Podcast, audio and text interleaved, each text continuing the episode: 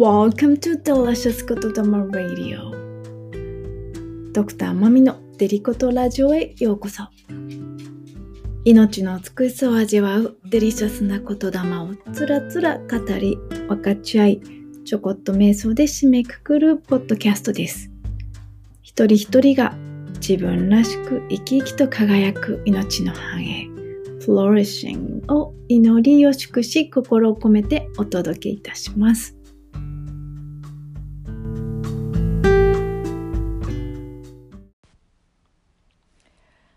それではデリコトラジオ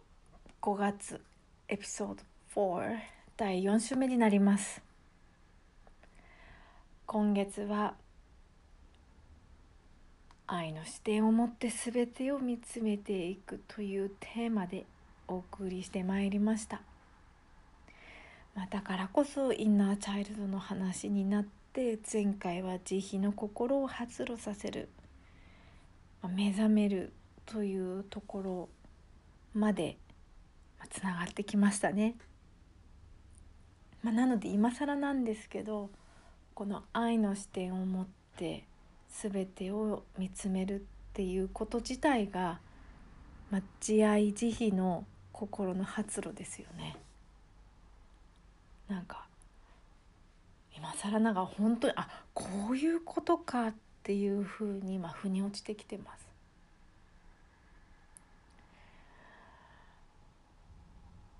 これまでの全てがあってこうやってつながってきたからこそ腑に落ちるっていうね。だからやっぱり本当に何においても無駄っていうのはないんですよね。そして今日だからこそお伝えしたいこと分かち合いたいこと、まあ、それこそ前回ちょこっとお話ししたこのチベットのもう私のバイブルとなっているこの生と死の書で、まあ、紹介されている行目の前の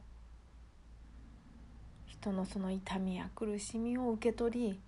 そして自らの楽を安らぎを与えるという行になってくるんですね。でもそうここめっちゃめっちゃめっちゃ大事だと思うのはこれはもう利他の心そのそのものなんだけど自己犠牲じゃないんですよ。自分をおざなりにしてまず相手じゃないんですよ。ここめっちゃ大事だなっていうやっぱり、まあ、奥義というか本当に大事な大事なものっていうのは最初から教えられないというかやっぱこう最後に現れるっていうのが多いと思うんですよね。チベット教でも結局こうまぐわいが最後に出てきたりするんだけど最初に出てくるとやっぱりその理解力とかが追いついてないから誤解してしまう。で多分これもそうだと思うんですよね。だってやってることが、まあ、反転するわけですよねある意味。一般的にこの誘導瞑想とかって、まあ、私自身もそうだけど息を吐きながら、まあ、緊張とか不安とか心配っていうのをまず自分が吐き出して息を吸う時には安心とか喜びとか光新鮮な空気を吸うっていうことをやってるわけですよね。でもこの鍛錬では逆になるわけですよ。その相手の苦しみ苦痛をたっぷりと吸い込んでそして愛喜び安らぎを吐き出すっていう、まあ、要はその次のまさにレベルだけど、まあ、反転。まあ、魂観点から見るとありとあらゆるものが反転していくっていうのもラジオのシリーズでもお伝えしたように、まあ、もうだからやっぱり私も ようやくここまで来れたんだなって自分でちょっと感慨深いですけど。なのでだからこそそう鍛錬前回お話ししたようにまず心の本質を解放していくことそこに自分が安らいでくつろいでいることそれがあるからこそ利他の心それがあるからこそ慈悲の心を発露させることができるっていうことはもう絶対忘れちゃいけないってやつですね。じゃないとやっぱりその目の前の特にその愛する人が苦痛を経験している時自分には何ができるのかって思った時にそれが本当にその人の苦痛なのか自分の苦痛なのかっていうのがごっちゃになっちゃうわけですよね。心理学でいうと、まあ、トランスフェレンスカウンタートランスフェレンス、まあ、転移とか言ったりするんだけどそう自分が癒されてないと自分がその苦痛を抱えてるとあたかも自分のなのになんかこう相手に投影しちゃって相手のことを解決しちゃおうっていうか解決しなきゃとか思っちゃったりするもうちょっとこう悪い循環になっちゃうやつですね。なのでまずやっぱり自分自身。自分自身の苦痛とかを放置してまで相手の苦痛を受け取るのではなくまずこの自分自身のその苦痛を受け入れやし全体性に戻す、まあ、癒しの本質ってそこですからね。そこに戻ってきてからここです。まあ、なので前回メタカルナムディタウペクシャその私たちの心を開くその泉の封印を解く本質。愛と慈しみと喜びと平常心、まあ、そのチャンティングの瞑想をシェアしました。そもそも私たちの心の本質というのはこれも何度もこうお話ししてきましたけど至福であり安らぎである。もうなんで忘れちゃうんだろうねって自分で本当思うんですけど、まあ、これをこのねチベットの教えでは、まあ、こういうふうに言っています。4つのなんでそうやって難しいんだろうねの答えというか理由は、まあ、1つ目理解するにはあまりにも身近にありすぎる、まあ、顔と同じでこ常にここにあるけど見えてないから。だから気にしてないというかわからないというか。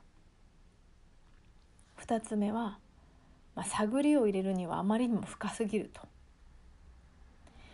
まあ、確かに心ってどれだけ深いかってもう想像できないですよね。想像できないっていうことはもうわからないってことだからでなのに3番目その存在を信じることがあまりにも簡単すぎる心はあるよねって言ったらいやないでしょっていう人多分いないですよね。もうこれはなんか証明できるできないとかそういう話じゃないじゃないですか、まあ、そういうふうに切り込むことも、できなくはないですけどもう誰しもが心という存在を知っている、まあ、だから本当はそこにくつろげばいいだけなんだけどなんかしないと存在しないんじゃないかとかできないんじゃないかとか現れないんじゃないかってこう思っちゃうんですよね。それが最後のこの4つ目のその障害としてはまあ、受け入れるにはあまりにも素晴らしすぎるという心の本質つまり私たちはこんなにも素晴らしいという私たちの本質を、まあ、こんなにも素晴らしいはずがないとどっかで思っちゃってるってことですよね。まあそれどっから来たんだろうってこんな昔の教えから言ってるっていうことはもうなんか根深いなと思うんだけど、まあ、だから逆に言うと日々のやっぱり毎日の生活の中で瞑想を習慣化することで戻ってくる自分にリマインドする自分がもう体感としてこう染み込ませていくっていうのを、まあ、繰り返していくしかないわけですよね。まあ、それがある意味やっぱりこう生まれてきたっていうことは生きていく死んでいく負荷がかかっていく苦しみ痛みも経験していくっていうこの循環なんでしょうね。まあ、そもそもこうだけどそのままにしといたらこう風化しちゃうというかそもそも歩ける体を持ってても歩かなかったら歩けなくなるっていうのとまあ一緒ですよねきっとね。まあ、だからまたそこで本当に厳しいというか辛いというか苦しい悲しいことが起きるとま揺さぶられるからはっとあそういえばっていう風になったりするわけだからまあうまくできてますよね。うん、でそしてまたまあトンネルに戻ってきますけど、まあ、だからこそそうやって私たちがその自分自身の心の本質を思い出しそしてそこにくつろぎ安らいでいることを前提として行う行だからこそその目の前の人の苦痛痛みを受け取りそしてまたさらにそこへと安らぎ喜びを与えること循環させることができる。まあ、前回も言ったけど私たちだから本当愛情製造マシンなわけですよね 私たち自身がこの体がこの心がこの思いが、まあ、お宝製造マシンと言ってもいいですよね。この世界が。そんな風に安らぎで喜びで豊かさで満たしていくことが私たち自身がそれぞれができる。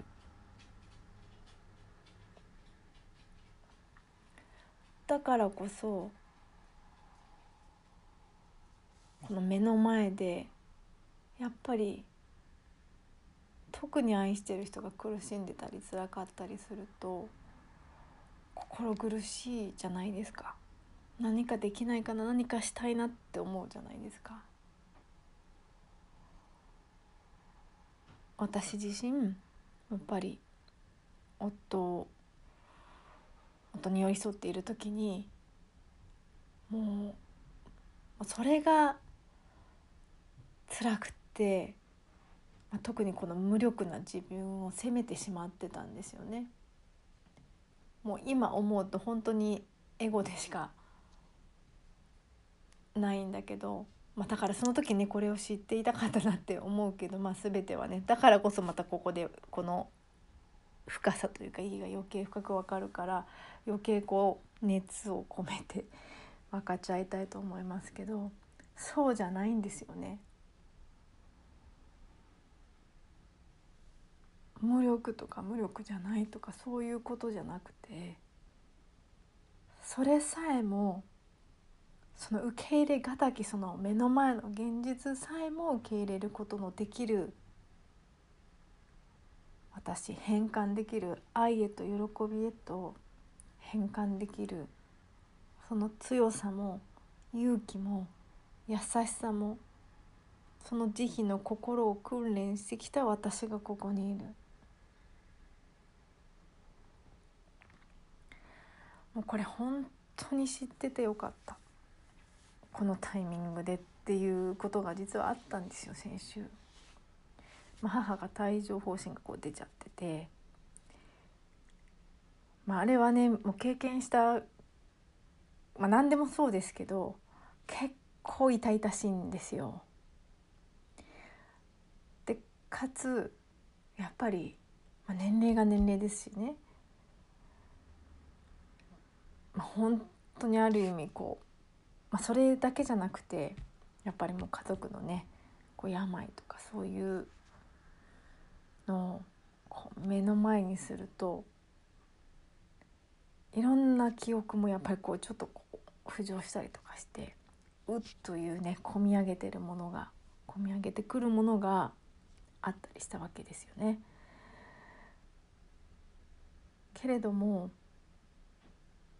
この今日この瞑想をこうするようになってなんか逆にそれこそもっと恋じゃないけどそれをもう思い切り吸い込んでもっともっとみたいな。私がこれができることなんだっていう。なんか今までやっぱり自分が医療の背景があるからこそ何かしなくちゃいけない何かできない私は無力。そういう本当にこう人としてというか一人間としてのこう見方に執着してしまっていたんだけれどもこの大いなる命の中のこの循環のこの一部である私が何ができるかっていうその見方に立ち戻った時にこんなにも自然に無理なくあこれなんだっていうもうなんかそのそこに貢献できるというかそれができる私自身もすごくなんか嬉しいしもうこれはね前回に引き続きもう絶対お伝えしたいし今日はだからこの瞑想ってもう先週から決めてました。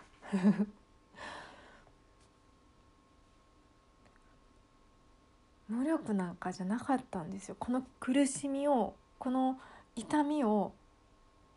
和らげることが私にできる。あなたにできる。この地球のこの人類のこの今社会の苦しみを私たちが変容させることができる。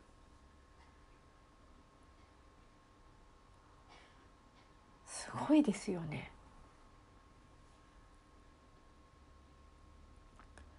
そしてだからこそそう。目を背けちゃいけないんですよね。避けちゃいけない。その感情から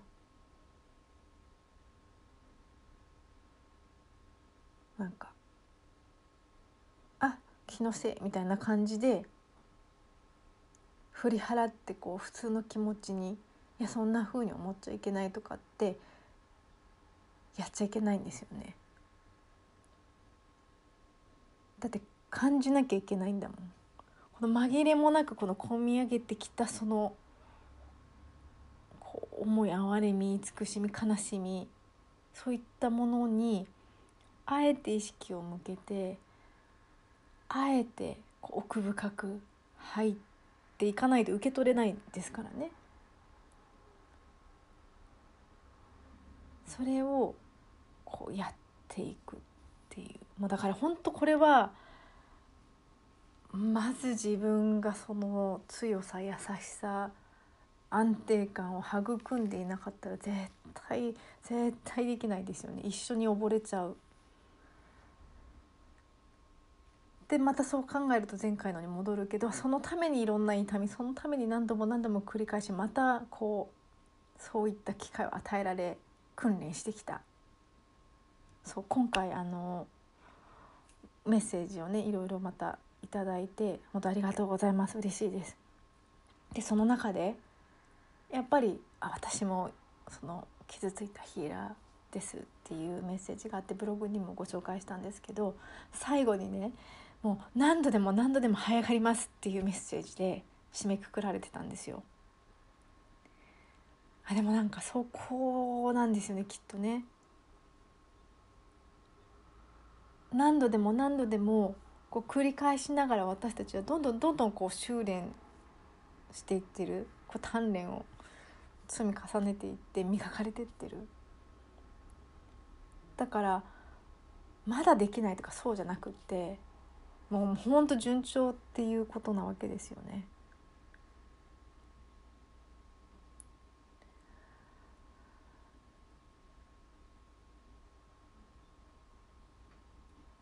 この目の前に受け入れがたい現実が現れた時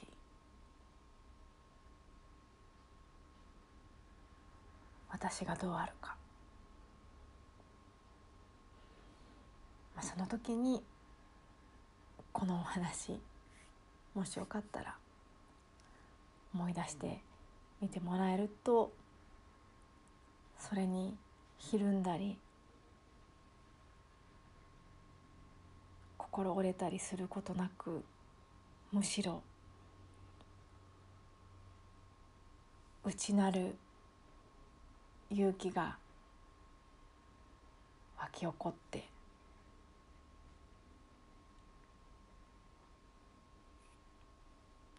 この志というか強い決意情熱が湧き起こってくるようになるんじゃないかな。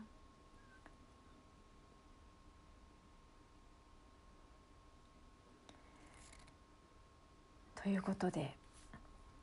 この鍛錬この心の環境をまず私自身が整えてそしてだからこそその慈悲慈愛を拡大して全てを包み込んでその他人もこの世界も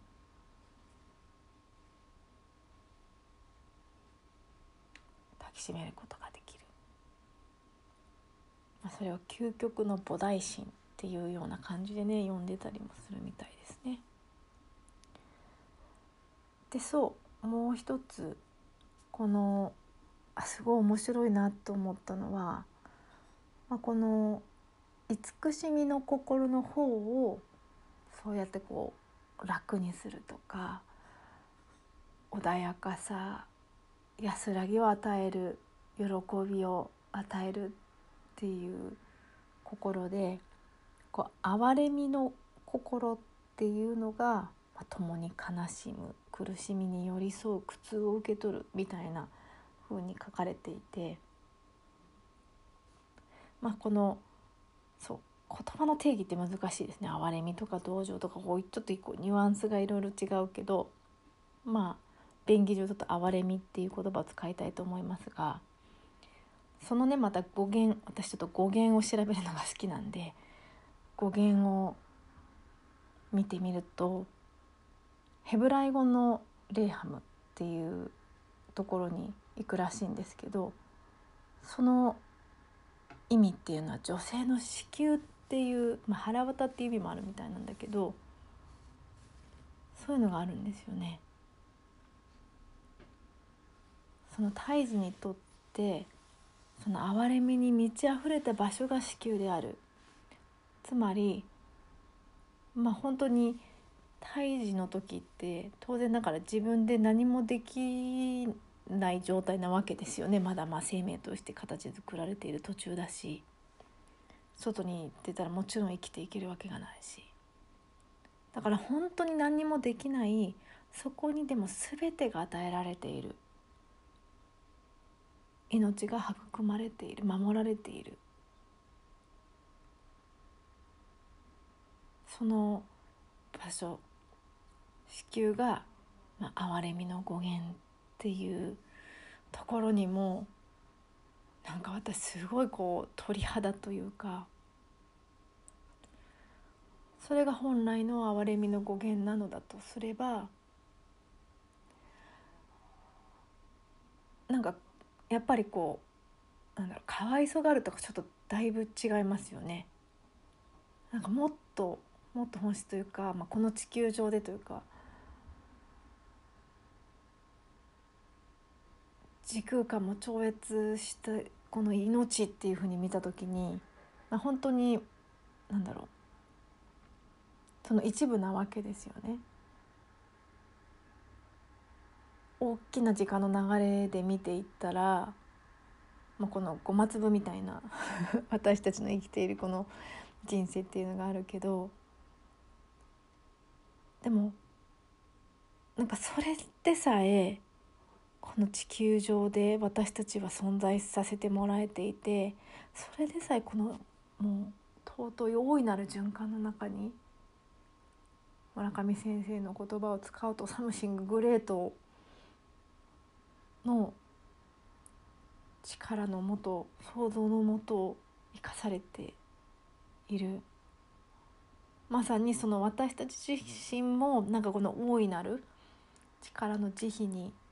慈愛にその恩恵をいただいて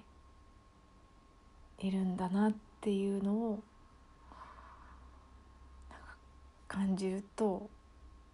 あなんかこれさえも循環しているんだ。だからなんかもう人だからとかではなく自然っていうこの大いなる私たちを取り巻く環境、まあ、その慈悲慈愛も感じながら最後その瞑想でご一緒に締めくくっていきたいと思います。まあ、なので、えー、今回はバックグラウンドミュージックの代わりに私がですねインドに行った時のガンジス川の、えー、音をそこでずっと収録したものがあるのでもう母なるガンガですよその音をバックグラウンドにご一緒したいと思います。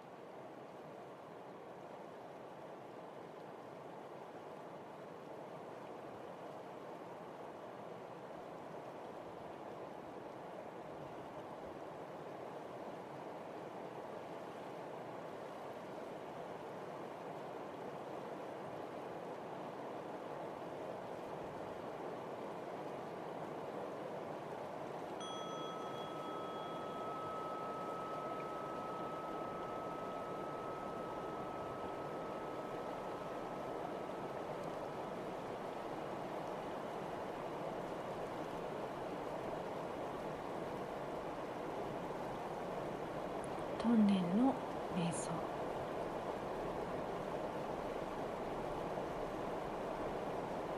まず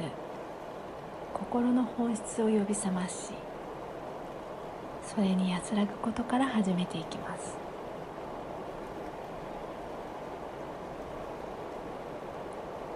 ゆったりとした呼吸を続けていきます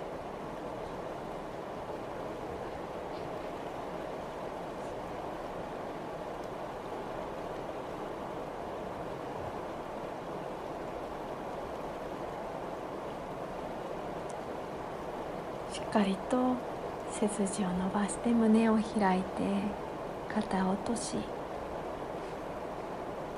ゆっくりとした呼吸を続けながらこの心を元ある本来の場所へと戻っていきます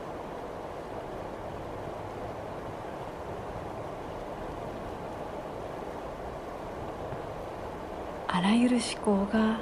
静まっていきます。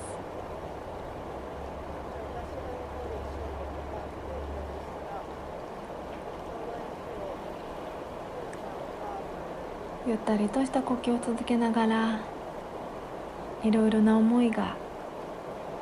湧いては消えて湧いては消えたりするかもしれませんがそれで構いません。目を閉じたければ閉じても構いませんしただくつろぎゆったりとした呼吸を続けていきます。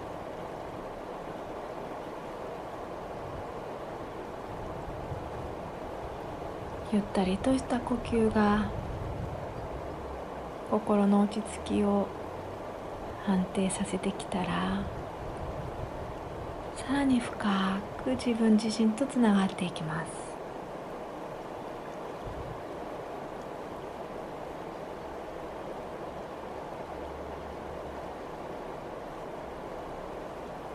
まず最初に環境の訓練を行います。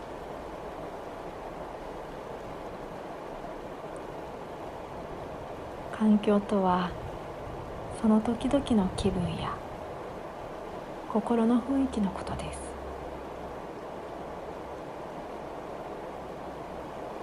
それらにどれだけ影響されているか。きっと誰もがよく知っているところだと思います。だからこそ呼吸を続けながら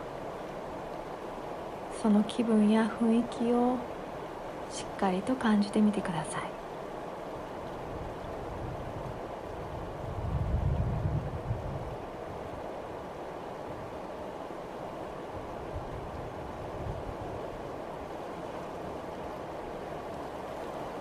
気持ちが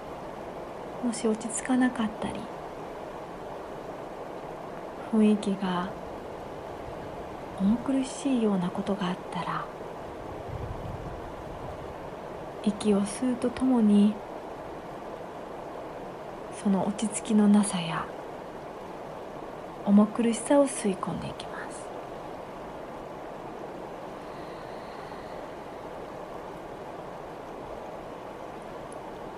そして次に息を吐くとともに落ち着き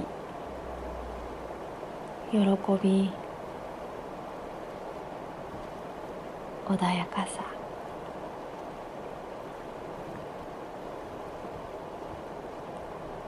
静けさを吐き出していきます。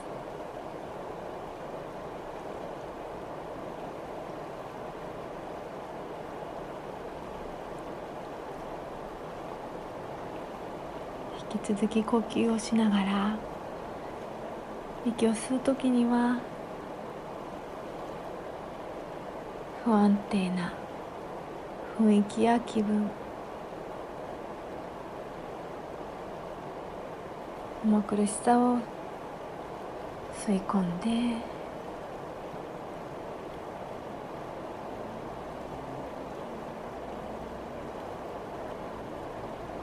吐く時には安定安心。喜び穏やかさを吐き出していきます。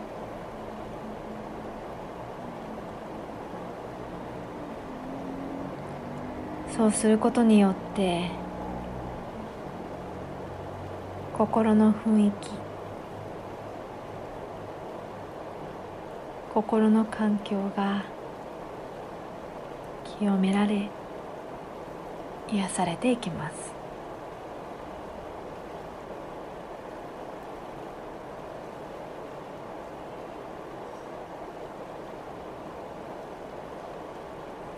次に自己の鍛錬を行います。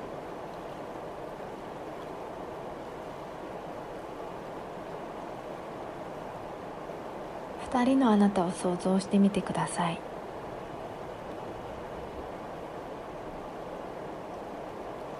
光の存在と影の存在。光側にいるあなたは慈悲深く温かく愛情豊かでまるで昔からの親友のように喜んであなたのそばにいてくれます。常に率直で打てば響いてくれます。あなたにどんな欠点や至らないところがあろうともそれであなたを判断することはなく全てを受け入れてくれます。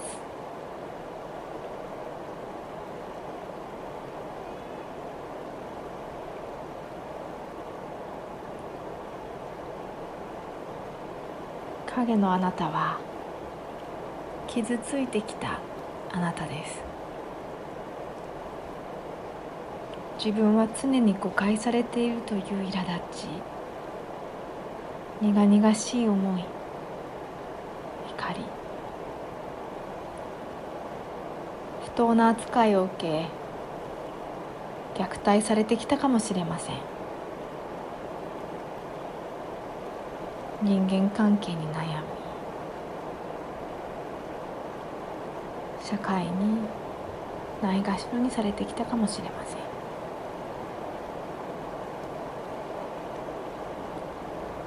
さあさてそこで息を吸いながらその光のあなたがこれ以上ないくらいに広く心を開いているところを想像してみてください。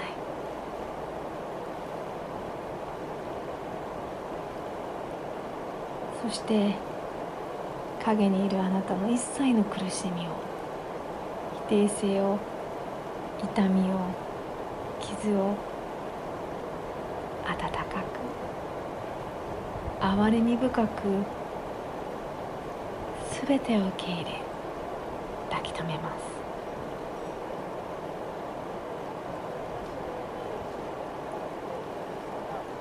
そしてそれに心を動かされて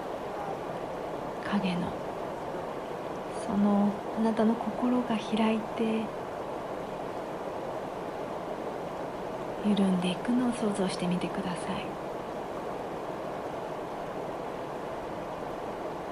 その痛みと苦しみがこの哀れみ深いお湯の中でどんどんと溶け去っていきます。ほどかれていきます。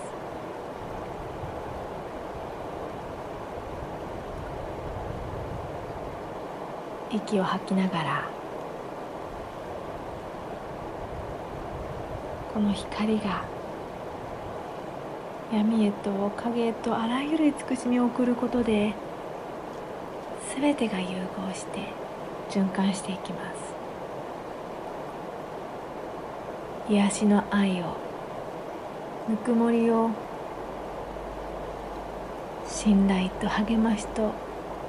自信そして喜びを分かち合います。吐く息とともにそれらを送ります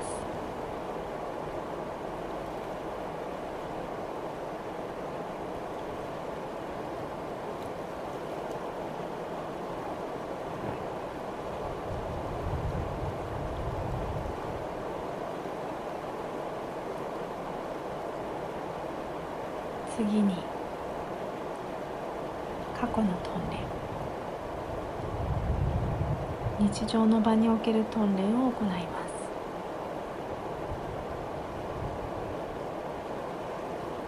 過去に自分が何かひどいことをした時そうやって気になっていることいまだに罪悪感を感じる。思い出すのもためらうような状況それらを思い出してみてください。ありありと思い浮かべてみてください。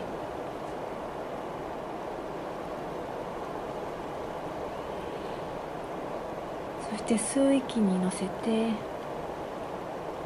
それに対する全責任を受け入れます。その行いを一切正当化することなくただ自分がしたことを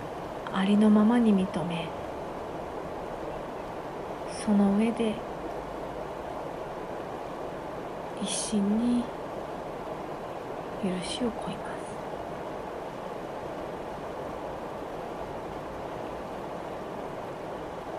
そして次に吐く息とともに和解と許しと癒しを理解を送り出します。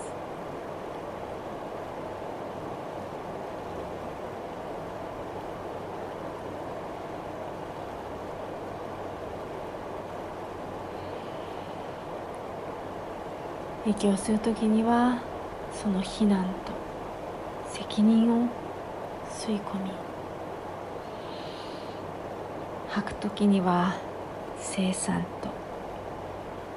癒しを許しを和解を送り出します。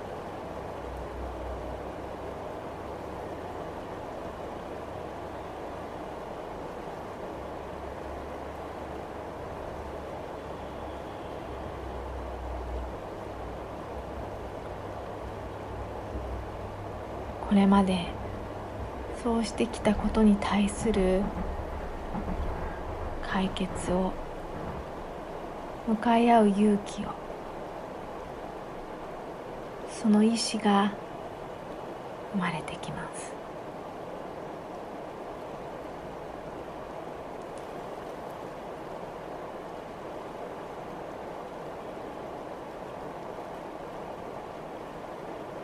最後に他者への訓練を行います。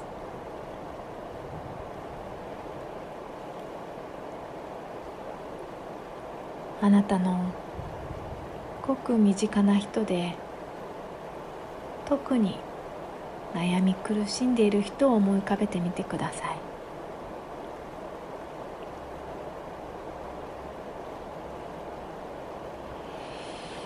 そして息を吸うとともにその人の悩みや苦しみをあなたの慈しみの心を持って憐れみの心を持って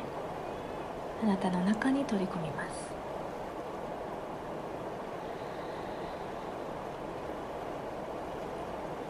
そして息を吐くとともに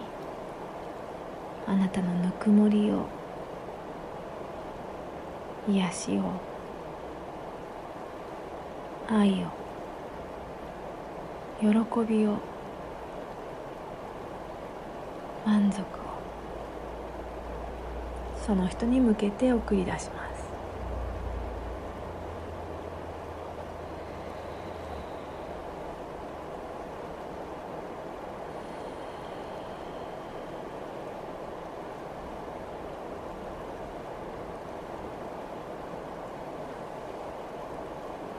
その時に。特に摩擦関係が起こってしまうその目の前の人。愛するがゆえに衝突してしまう。その人を母親とか配偶者とかそういった役割として見るのではなくあなたと同じ感情を持った。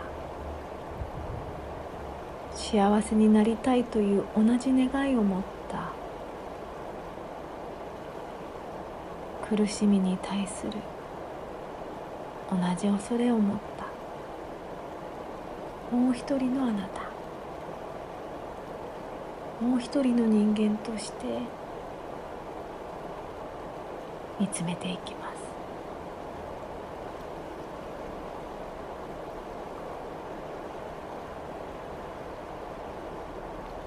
他人を全く自分と同じように見ることができます。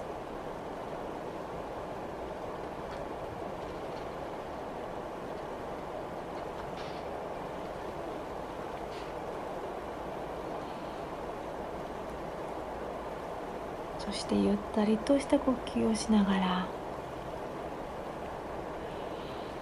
少しずつその憐れみの慈愛の慈しみの輪を広げていきます。まずあなたの大切な親しみを感じる人たちへとその輪を広げていきます。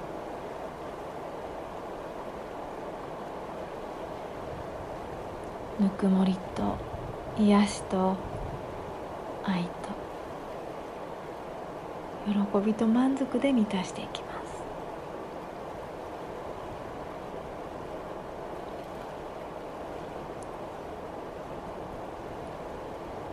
そして次に特に関心はないけれどもそのまた外側にいる人たちその輪を広げてあなたが嫌っている人さえも不快に思っている人々さえも包み込みついには非人間的な残酷さを感じさせるような存在にまでその輪を広げていきます。人だけではなくありとあらゆる存在。植物鉱物動物。目に見えるもの見えないもの。ありとあらゆる命。生きとし生けるもの。いかなる例外もなく普遍的なものにして。あなたのこの憐れみで慈しみで全てを包み込んでいきます。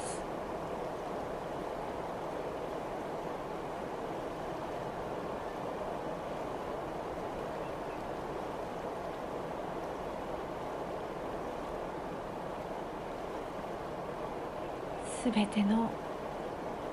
苦しみ苦痛痛みを吸い込み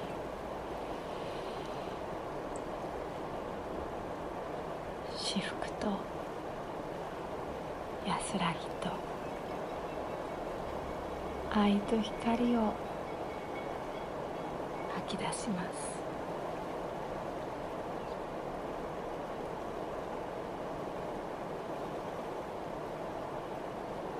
その愛と光で。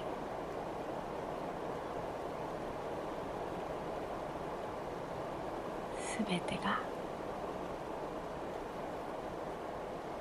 完全に満たされます。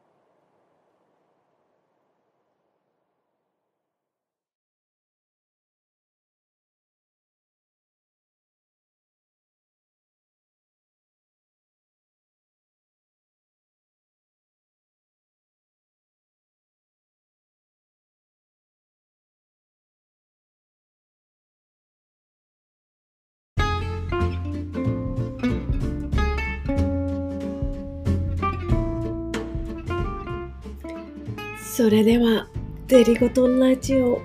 5月の第4回。I practice compassion every day. 私は慈悲の心を毎日練習します。So practice, not perfect. 完璧完全には至らないかもしれないけどまあだから日々の積み重ねですよね。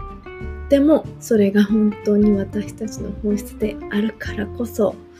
それを大切に過ごしていきたいと思いますそしてまたそんなにも素晴らしいあなたに今日も心からありがとう Thank you so much for listening to Delicato Radio and see you next Monday. Have a wonderful week. Bye.